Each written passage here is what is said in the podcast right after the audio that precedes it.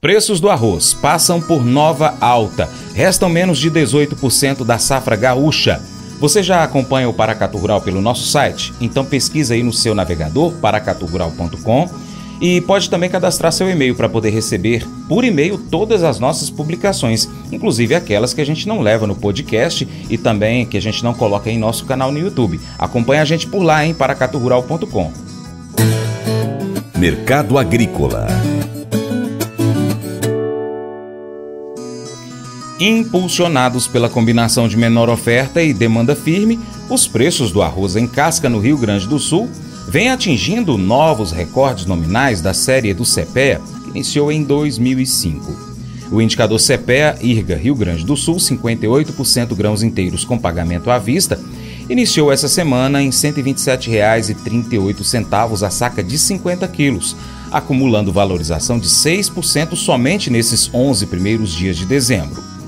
De acordo com dados divulgados pela Conab no último dia 7 de dezembro, para esta safra 22-23, de janeiro a dezembro deste ano, a produção brasileira de arroz foi estimada em 10 milhões de toneladas, 7% menor que a temporada anterior.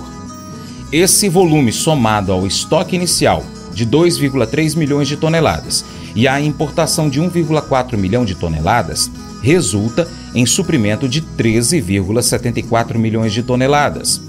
Com consumo estimado em 10,25 milhões de toneladas e exportação em 1,8 milhão de toneladas, os estoques de passagem devem somar aproximadamente 1,7 milhão de toneladas. Vale destacar que na parcial de 2023 até novembro, as importações brasileiras de arroz em base casca atingiram 1,33 milhão de toneladas, o maior volume anual das últimas duas décadas, segundo a SESEX, conforme informações do CPEA. O João Gabriel Andrade, inscrito em nosso canal no YouTube, o Paracatu Rural, disse assim: Nunca viu arroz nesse preço. E você aí, produtor rural, já viu arroz nesse preço? Então manda pra gente aí no nosso canal YouTube, comenta os vídeos. Ó, Agora, o Vlamir Brandalize traz informações para a gente do mercado do arroz, sobre a nova alta do cereal.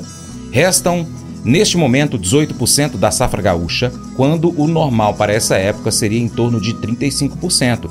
Isso se deve principalmente à alta demanda e também às ofertas, praticamente zeradas em todo o Mercosul. Mercado feijão. Feijão começa a aparecer colheita.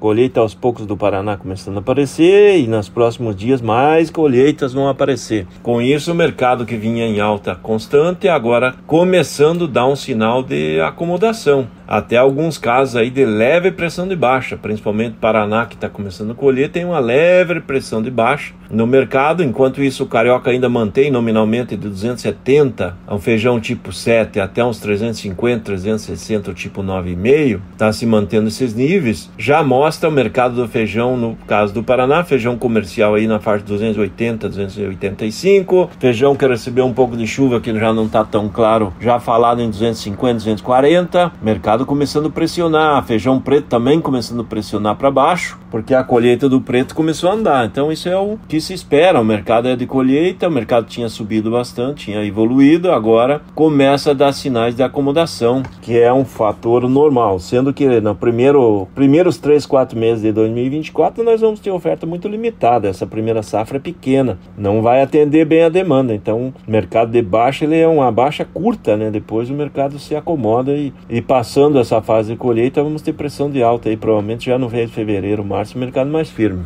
Esse é o mercado do feijão.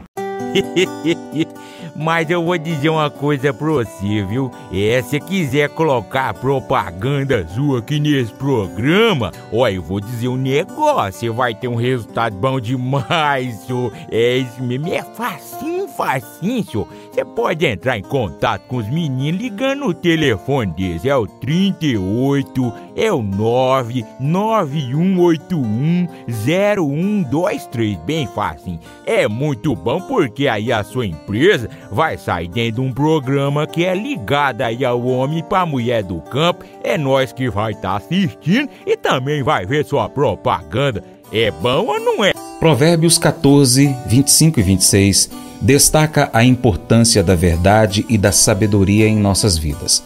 A verdadeira testemunha é aquele que busca a sabedoria e compreensão, enquanto a falsa testemunha é alguém que engana e cria conflito. Esses versículos ressaltam o valor da integridade em nossas ações e palavras. 1 Pedro 3, verso 10 e 11, nos instrui a buscar a paz e evitar o mal. Devemos manter nossos lábios longe da mentira e da enganação. Em vez disso, devemos buscar a paz e a retidão. Isso é visto como agradável aos olhos do Senhor. Unindo essas passagens, entendemos que a busca da verdade, da sabedoria e da paz está intrinsecamente ligada à integridade. A verdadeira testemunha não apenas fala a verdade, mas também promove a paz e a retidão em suas interações com os outros. Esse devocional faz parte do plano de estudos Sabedoria em Provérbios 14 do aplicativo bíblia.com. Muito obrigado pela sua atenção. Deus te abençoe e até o próximo encontro. Tchau, tchau.